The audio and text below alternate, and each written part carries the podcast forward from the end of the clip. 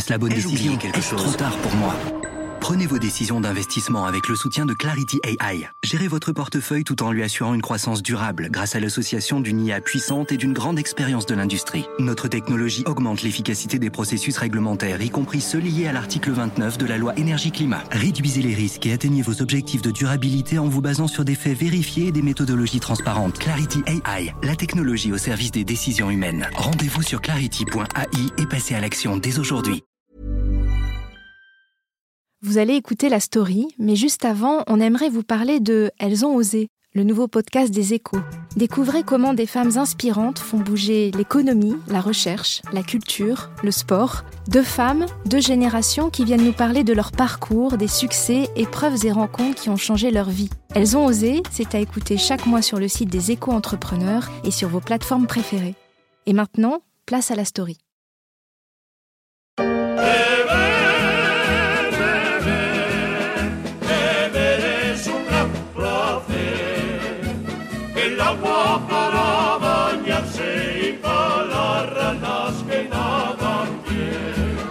J'espère que vous ne m'en voudrez pas pour cette séquence nostalgie de mes années universitaires à Bordeaux avec Beniat, Gagi Poussou une belle équipe de rugby qui m'a laissé plein de beaux souvenirs et quelques chansons dans la tête, même si c'est vrai que chanté par nous, le classique Bébert est une grande placère donnait plutôt ceci.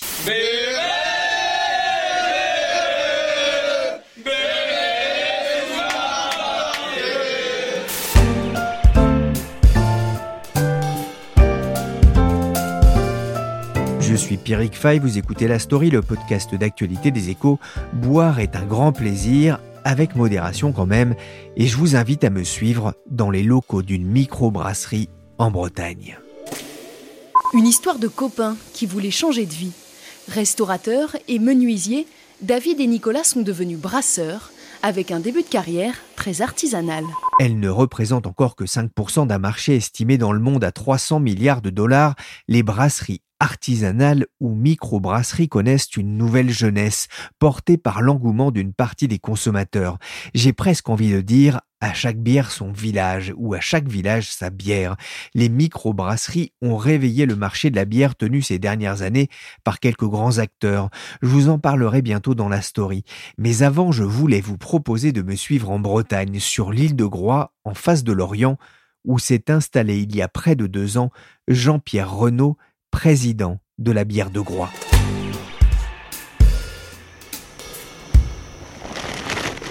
Donc là, vous avez l'orge brute, l'orge brute qui a été moissonnée en, juillet dernier, qui est euh, ici parce que l'orge en fait va subir une transformation et cette transformation doit être faite après 3-4 mois de dormance. Donc on stocke, là, tout l'orge est ici. Il y a combien de kilos là? Là, là, là, il y a 17 tonnes et on a 10 tonnes euh, dans, un autre, euh, dans une autre zone. Je démarre la visite guidée de la petite brasserie située un peu à l'écart du bourg dans le quartier du Grip. La brasserie voisine avec la conserverie Groix et Nature, connue pour ses rillettes de poissons et de crustacés. C'est un gros hangar gris. Sur la façade, le logo de la bière de Groix. Devant moi, une centaine de gros sacs remplis de grains d'orge prêts à se transformer en bière. En ce matin de novembre, les locaux ne débordent pas encore d'activité. Jean-Pierre Renaud triture avec gourmandise ses céréales et poursuit son explication. Et donc ça, ça va nous permettre de euh, fabriquer toute la bière pour l'année prochaine. Sachant que cette année, on fait la bière avec l'orge que l'on a récolté l'année dernière. Il faut laisser euh, l'orge travailler un peu Il y, a la première transformation euh, que l'on doit faire, c'est ce qu'on appelle le maltage. Parce que l'orge en tant que tel, ici, c'est un grain d'amidon. Il n'y a, rien, a, rien de, a rien dedans. Mais vous savez, la, nature est vraiment très bien faite. Parce que euh, cette orge-là, elle contient tous les germes de la vie. Hein, si, si je laisse cette orge dans l'humidité, qu'est-ce qui va se passer? Eh ben, elle va germer comme une pomme de terre qu'on mettrait à la cave, et donc elle va recréer un plan. Et donc le, secret du brasseur, c'est d'utiliser en fait cette dynamique de la vie pour, euh, pour pouvoir faire euh, notre, notre bière. Et donc on fait la première opération, s'appelle le maltage. Le maltage, ça consiste à faire, à commencer la germination, parce que dans le germe, on va trouver tous les éléments qui permettent la transformation de l'amidon en sucre, en protéines et autres. Et par contre, il s'agit d'arrêter très vite la germination parce que si on ne l'arrête pas, ben on va faire des, des plants d'orge et on n'est pas ici pour faire des plants d'orge, on est ici pour faire de la bière. Et donc pour euh, arrêter la germination, on donne un coup de chaud très rapide, très fort, de l'ordre de 300 degrés, ce qui va arrêter la germination. Alors à titre anecdotique, le coup de chaud peut être plus ou moins chaud, et en fonction de, de cette température-là, on va avoir, si le coup de chaud n'est pas trop important, ce qu'on appelle un malt pâle, et on va faire de la bière blonde. Et plus on va avoir un coup de chaud important, plus le grain va caraméliser, ce qui va nous permettre de faire soit des bières ambrées, soit on peut aller même jusqu'à la torréfaction faire ce qu'on appelle des bières stout comme les bières Guinness. Je laisse maintenant derrière moi les sacs d'orge pour entrer dans une nouvelle pièce, la plus impressionnante de cette brasserie artisanale. Donc là, on vient d'aborder le cœur névralgique de la brasserie puisqu'on est dans la salle à brasser qui se décompose en fait de deux éléments différents, ce qu'on appelle le bloc chaud qui concerne la première transformation du grain pour faire un mousse sucré et puis le bloc froid qui est la cave de fermentation où on va prendre le mousse sucré pour en faire de la bière. Là, ce sont des grandes cuves. Hein. Alors oui, la, la, dimension des cuves est un, assez importante. Les, euh, le, le, bloc chaud, en fait, la salle à brasser en tant que telle, c'est une salle à brasser de 20 hectolitres, c'est-à-dire qu'on une unité de brassage, ce qu'on appelle un brassin, fait 20 hectolitres, c'est-à-dire 2000 litres. Hein. Et puis euh, ces brassins sont transférés dans les cuves. Et ici, vous avez des cuves donc de 40 hectolitres, de 4000 litres, c'est-à-dire qu'on fait, on met deux brassins à l'intérieur. Donc vous avez deux cuves de 4000 litres et deux cuves de 2000 litres. C'est un gros investissement Oui, c'est un investissement relativement important hein, sur une, une, salle à brasser euh, comme celle-ci qui a été faite depuis, euh, depuis le, le sol, hein, c'est-à-dire on a fait le bâtiment et tout. C'est un investissement d'à peu près 1 300 000 euros hein, sur euh, à la fois le bâtiment et les, et, et les installations. Donc c'est pas rien. C'est pas rien, mais d'un autre côté, euh, moi j'ai souhaité euh, pouvoir avoir un outil de qualité parce que on a euh, la, capacité d'avoir un, on disait une matière première qui est exceptionnelle, donc de pouvoir faire des produits qui sont à la fois des produits de qualité et reproductibles. Donc d'avoir un, un, un, outil qui est, qui est digne des, de toutes les brasseries industrielles. Il se passe des choses dans ces cuves de 4 mètres de haut, en inox. Ça malaxe, ça tourne, ça travaille, tout seul ou presque. Il y a bien ce bruit de fond comme dans la salle des machines d'un bateau moderne. Mais la salle de brassage est étonnamment calme. Jean-Pierre Renaud explique ce qui se passe à l'intérieur. La première étape de notre savoir-faire, si j'ose dire, c'est de moudre le malt dont on a parlé tout à l'heure et cette orge donc euh, moulue va être euh, brassée. Là, c'est véritablement l'opération de brassage là, qui est en train de se passer. Euh, vous voulez qu'on va monter Oui, d'accord.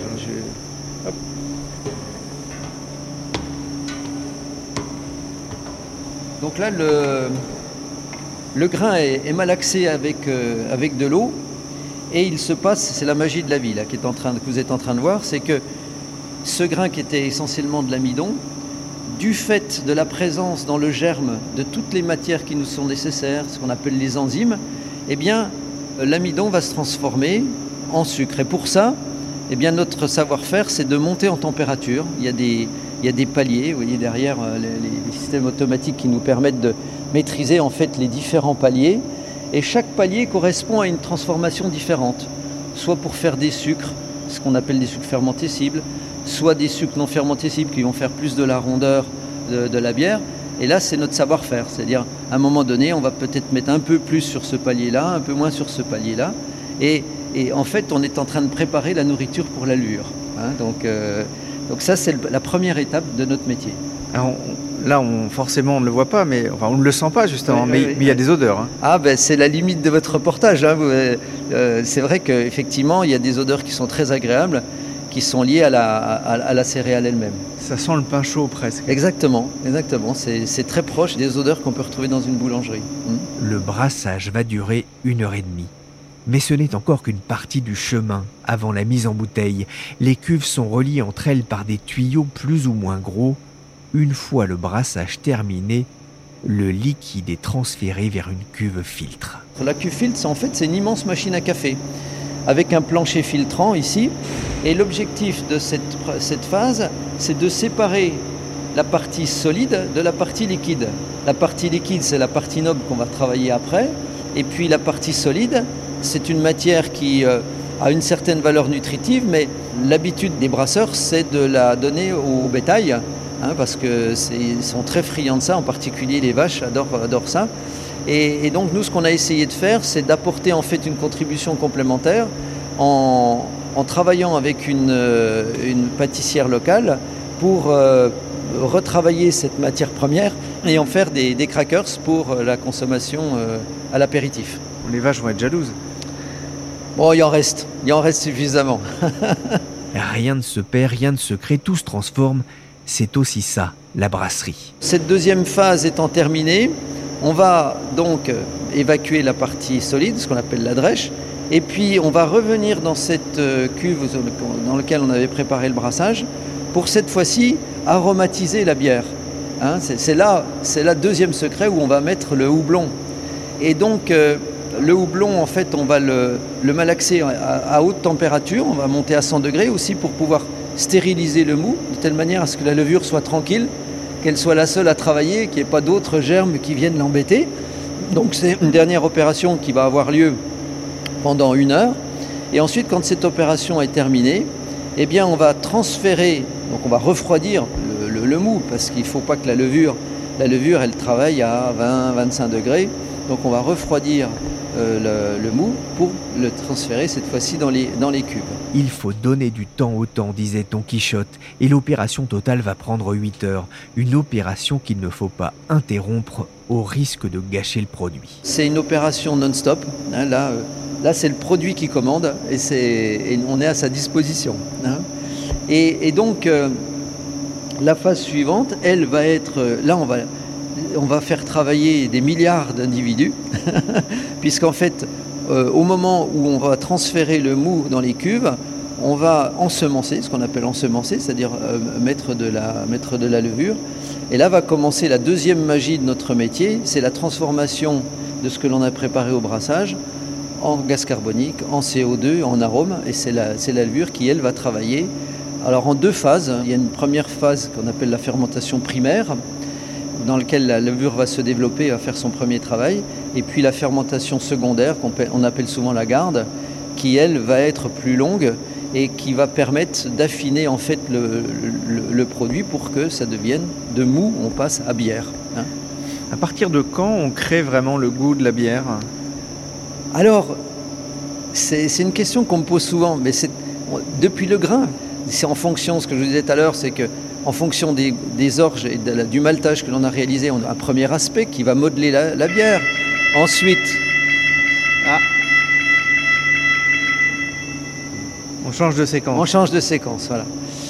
Donc la, deuxième chose qui va faire la qualité de la bière ou la, particularité de la bière, c'est notre brassage et nos paliers de brassage. Ensuite, eh bien, c'est la fermentation et la conduite de la fermentation. Donc ce sont pour répondre à votre question, c'est à tous les stades de la, du procédé que la bière et le savoir, notre savoir-faire se développent.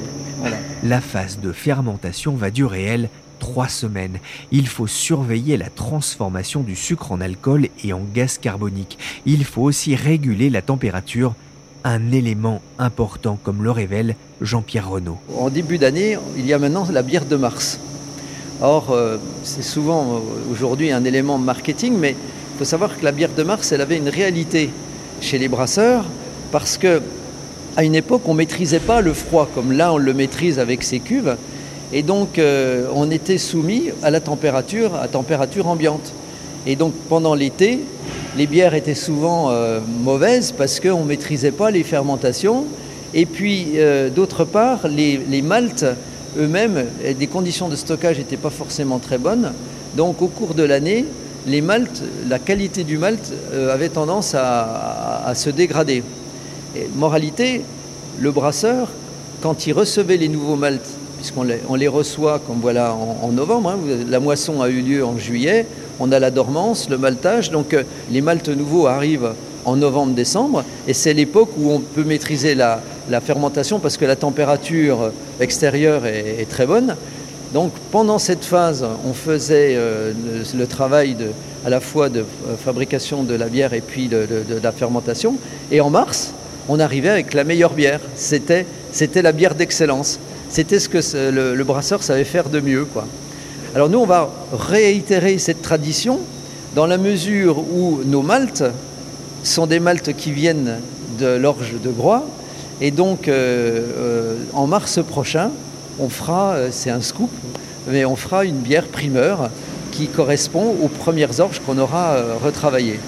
Vous faites deux moissons, c'est ça, un par an Alors on fait deux moissons, oui, parce que la tradition brassicole est de travailler avec deux types d'orges, les orges d'hiver et les orges de printemps. Les orges d'hiver sont des orges que l'on sème avant l'hiver, et là on vient de faire les semailles là, pour la nouvelle campagne, il y a 15 jours. Et donc c'est un, une orge qui se met en dormance pendant toute la phase d'hiver et que l'on va récolter et moissonner au début juillet. Et puis, euh, il y a des orges de printemps qu'on va semer, eux, au printemps, donc en, mars, et que l'on va récolter plus tardivement, fin, fin août. Et la, la caractéristique de ces orges est, différente. Et c'est aussi, euh, vous me parliez tout à l'heure de la, du goût et où est-ce qu'on fait le goût, c'est aussi dans l'assemblage des différents types d'orges que l'on va trouver aussi hein, des différences de, de profil de bière. Durant ces semaines, le travail consiste aussi à goûter pour vérifier que tout se passe bien. Donc là, c'est une bière ambrée qui est en phase de garde, hein. c'est-à-dire que la fermentation principale est terminée, mais elle n'est pas complètement terminée, c'est-à-dire que là, ce qui va vous surprendre, c'est que le gaz carbonique, encore, il n'y a, pas, a pas tout le gaz carbonique que vous avez l'habitude d'avoir. Je vais vous demander de tenir le micro. C'est moi qui tiens le micro alors. oh, elles, sont le, sucré. Elle Ah oui, celle-ci, oui. Hmm. Donc c'est une bière ambrée c'est-à-dire une bière ambrée qui est euh, faite avec euh, des, orges qui ont été un peu plus le fameux coup de chaud dont on parlait tout à l'heure, qui permet en fait de caraméliser un petit peu les, orges. Un peu une couleur de miel. Hein. Exact, exact. Alors elle est comment? Parfaite, parfaite. Elle, ne fait pas très alcoolisée. Enfin, je dis ça parce que j'avais bu qu'une gorgée, une gorgée, mais. Ah, c'est traître. Celle-ci fait quand même 6 degrés d'alcool. Hein. Mais du fait qu'elle est sucrée, en fait, vous avez, vous avez tendance à avoir une, bière de plaisir là, qui effectivement euh, ne vous met pas en relief l'alcool, mais euh, elle est quand même assez... Euh, deuxième cuve, deuxième dégustation, il est à peine 11h du matin. Qu'est-ce qu'il ne faut pas faire pour informer les auditeurs de la story? Là, c'est de la bière blonde. Hein. Oui, sa caractéristique, là, c'est que les profils d'orge que l'on utilise euh, on a parlé d'orge de printemps, orge d'hiver. Donc là, on a un mix qui est différent de ce que vous avez vu là tout à l'heure pour la lambrée. Ce qui fait que vous voyez, c'est une mousse beaucoup plus fine que ce que vous avez vu. Et puis euh, là, par contre, on a. Euh, dirais presque de la chantilly. Ah, ben vous allez déguster, vous allez voir. Et, donc, ce qu'on a essayé de faire à travers ce produit blonde, c'est d'exacerber, si j'ose dire, le goût céréal. Et euh, c'est euh, une, bière qui est peu euh, houblonnée. Mais on l'a houblonnée de telle manière à ce que l'amertume n'arrive qu'en fin de bouche. Alors je vous laisse la déguster, je reprends le micro alors. Elle est plus pétillante. Oui. Un peu plus légère aussi. Celle-ci, elle est terminée. Hein. L'autre, elle est, elle n'est pas complètement terminée, la garde n'est pas terminée. Bien sûr, alors celle-ci fait 5 degrés d'alcool, elle est, elle, est plus, elle est plus légère. Et puis, je vous dis, là, là on a plus d'orge de, printemps que sur l'ambrée faut toujours penser à boire avec modération, donc on est brasseur. Ah ben oui, oui, avec modération, avec plaisir et, euh, et surtout avec beaucoup d'attention. Aujourd'hui, au même titre qu'il y a des œnologues, il y a ce qu'on appelle des itologues, ZYTHO. C'est-à-dire des, des, gens qui aujourd'hui se sont spécialisés dans l'appréciation de la bière. Et euh, une bière, avant même de la déguster, euh, d'abord elle se regarde. On regarde la mousse, on regarde la clarté, la brillance de la bière, on la sent, c'est-à-dire qu'il y a aussi une odeur qui est très particulière. L'odeur initiale, c'est une odeur qui est le, tout le travail de la levure et un peu du houblonnage. À titre d'information, quand votre verre est vide, vous avez une odeur qui est très différente, c'est l'odeur de la céréale. C'est ce qui reste. Et puis, euh, après, il y a la dégustation, c'est-à-dire le, palais qui lui-même euh, va sublimer un certain nombre d'arômes qui ont été créés. Et donc, euh, moi, j'ai toujours considéré la bière comme un voyage, un voyage d'essence, de tous les sens. Un beau voyage en plein terroir breton. La bière sera ensuite conditionnée dans des bouteilles et étiquetée dans une autre salle de la brasserie moins bruyante.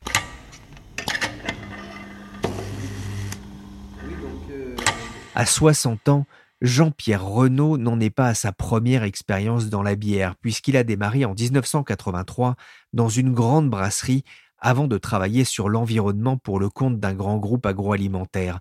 Puis il a créé une fondation avec un ami qui travaille sur la restauration des écosystèmes dans les pays du Sud, une démarche qu'il a voulu aussi appliquer à l'île de Groix. J'habitais pendant ce temps-là, j'habitais à Groix, hein, c'était mon havre de paix en fait, et euh, je me suis rendu compte que en fait euh, cette problématique du développement n'était pas forcément une problématique qui était euh, exclusive des pays du Sud, et que même ici, on voit progressivement la terre disparaître.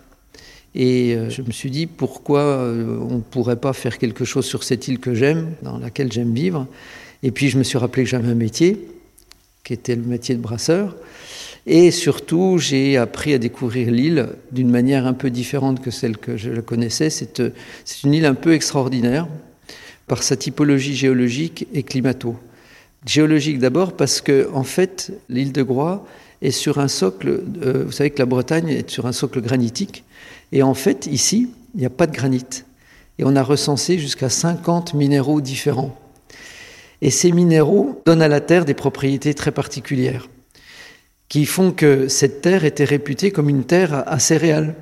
J'ai retrouvé des textes qui disaient blé de Groix, moulin de Blois, table du roi. C'est-à-dire qu'on faisait du blé ici pour le pain du roi Louis XIV du roi de France. Puisque ce n'est pas seulement une île de pêcheurs, hein. il y a longtemps eu des agriculteurs sur l'île. Exactement, c'est une île qui est aujourd'hui de 1200 hectares, où il y a encore 300 hectares cultivés, mais il y avait beaucoup plus de cultures, et en particulier la, céréale. Hein. La, la céréale n'est pas quelque chose d'exogène, c'est quelque chose qui existe depuis très très longtemps sur l'île. Et donc pourquoi cette céréale était aussi euh, intéressante C'est parce qu'en fait c'est lié à ce sol et la minéralité de ce sol. Et je m'occupe en même temps, je suis président de l'école d'agronomie de Montpellier, donc j'ai essayé de savoir quelles en étaient les raisons. Et en fait, je vous parlais du pain avec le roi de France. Vous savez que souvent on parle de la bière comme étant le pain liquide. C'est quasiment les mêmes process. On a d'un côté une céréale, on a de la levure, on fait fermenter cet ensemble. Et donc euh, la minéralité du sol se retrouve dans la terre et se retrouve dans la terre se retrouve dans le grain. Et cette minéralité permet à ce moment-là de développer et de faire euh, croître la levure d'une manière très particulière. Et le deuxième élément qui joue en faveur de cette île, enfin il y en a trois. Le deuxième élément, c'est l'eau, puisque c'est là encore pour euh, les mêmes raisons géologiques qu'il n'y a pas de granit, il y a une faille qui fait qu'on reçoit de l'eau du continent, de l'eau douce du continent, qui passe sous la mer. Et ce qui avait d'ailleurs fait la, grandeur de cette île, vous savez que c'est Groix, c'était le premier portonnier de France parce qu'il y avait des conserveries. Et pourquoi il y a des conserveries? C'est parce qu'il y avait de l'eau douce. Donc euh, cette eau douce, c'est le deuxième élément très très important pour la fabrication de la bière. Et le troisième élément, qui lui est climatologique, et pour revenir à la céréale, c'est que les précipitations sont très différentes du continent. Sur le continent, on est en moyenne à peu près à 1200 mm d'eau par an. Ici, on est à 650. Et cette répartition de la pluviométrie est très en faveur, en fait, là encore, de la croissance de la céréale, parce que on trouve beaucoup d'eau quand la céréale va être en phase de, germination, et quand elle, elle, mature, elle va trouver à ce moment-là un climato très sèche, qui fait que le grain va devenir très sec, et un grain très sec permet d'être moulu très très fin. Donc, euh, on avait ici tous les ingrédients pour faire de la bière. Et c'est à ce moment-là que j'ai voulu faire la conjonction en fait de ma passion pour la terre avec un projet de, bière en allant euh, chercher des agriculteurs. Vous savez qu'ici, n'y en a pas beaucoup, on il y a cinq agriculteurs, pour euh, développer justement ce concept de la, terre vivante. Une terre vivante, en fait, ça fait des produits vivants qui font des hommes vivants, qui font des territoires vivants. Et ils ont été faciles à convaincre? Assez, assez facile. Oui, assez facile parce que, en fait, l'économie, enfin, la, culture de la céréale en tant que culture de rente ici disparaissait progressivement par manque de compétitivité avec le continent. Donc, euh, l'agriculture aujourd'hui est plutôt en train de s'orienter sur le maraîchage, sur l'élevage aussi, de telle manière à pouvoir avoir des euh, ressources euh, locales, vendables localement. Et donc, le fait de venir avec le projet bière permettait en fait de maintenir la céréale comme étant une culture qui va être utilisée directement sur le territoire. Et ça, c'est une particularité de la bière de Groix, je crois que c'est même unique en France, c'est de produire, c'est-à-dire de, de, brasser sur une île avec une orge qui est produite sur l'île.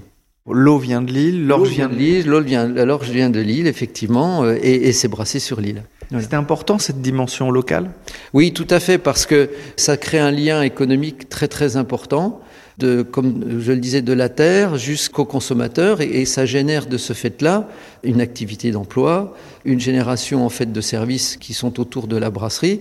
Et pour une île comme l'île de Groix qui a 2300 habitants, c'est un élément euh, important parmi les autres éléments qui sont en train de se, de, de, de, se mettre en place. Il y a d'autres structures économiques qui se, se mettent en place. C'est combien d'emplois créés?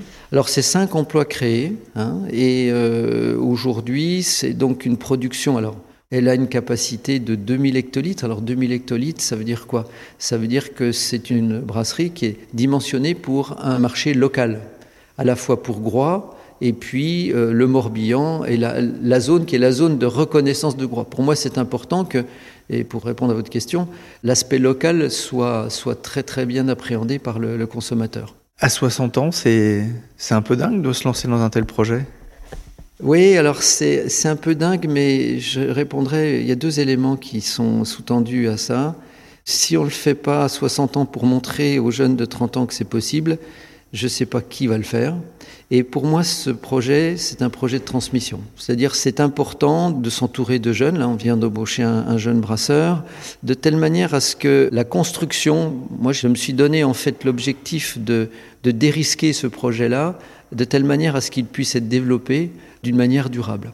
Et le, le, deuxième élément, c'est que quand on a 60 ans, souvent on a acquis un certain nombre de savoirs et de compétences, et là encore, les mettre à disposition de quelque chose auquel on croit.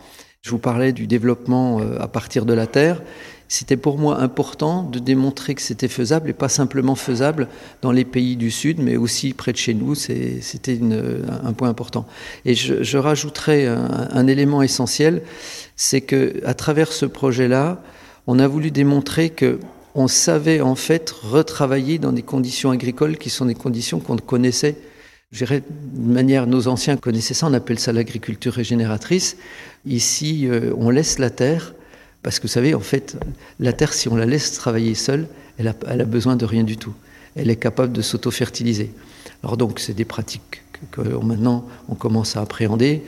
C'est pas de labour, un couvert végétal permanent, des rotations de culture pour que la, terre puisse se, se, stabiliser. On fait du semi-direct et tout ça fait que ben, on n'utilise plus d'intrants. Et donc ça, c'était pour moi aussi important de montrer et d'aider en fait l'agriculture à montrer que c'était possible et qu'on pouvait faire le lien entre des pratiques agricoles et le développement d'une filière. On parle de durable. Durable, euh, pour que ça soit durable, il faut que ça soit rentable. C'est votre souhait? Alors bien sûr, c'est évident, c'est une composante euh, majeure.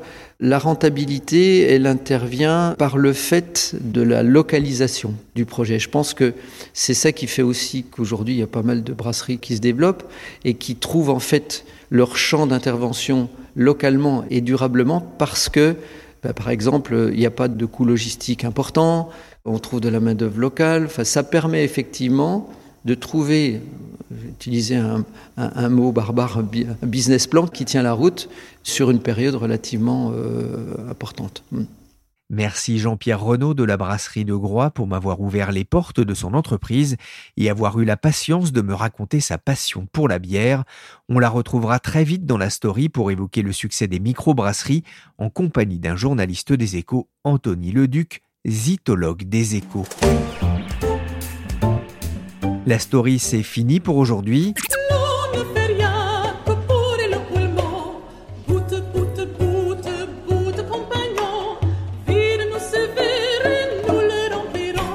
L'émission a été réalisée par Willy Gann, qui n'a jamais de migraine, chargé de production d'édition et qui dispose d'un bon coup de fourchette, Michel Varnet. Vous pouvez nous écouter sur toutes les plateformes de téléchargement et de streaming de podcasts. N'hésitez pas à vous abonner et à nous donner 5 étoiles si l'émission vous a plu. Pour l'information en temps réel, rendez-vous sur leséchos.fr à consommer sans modération.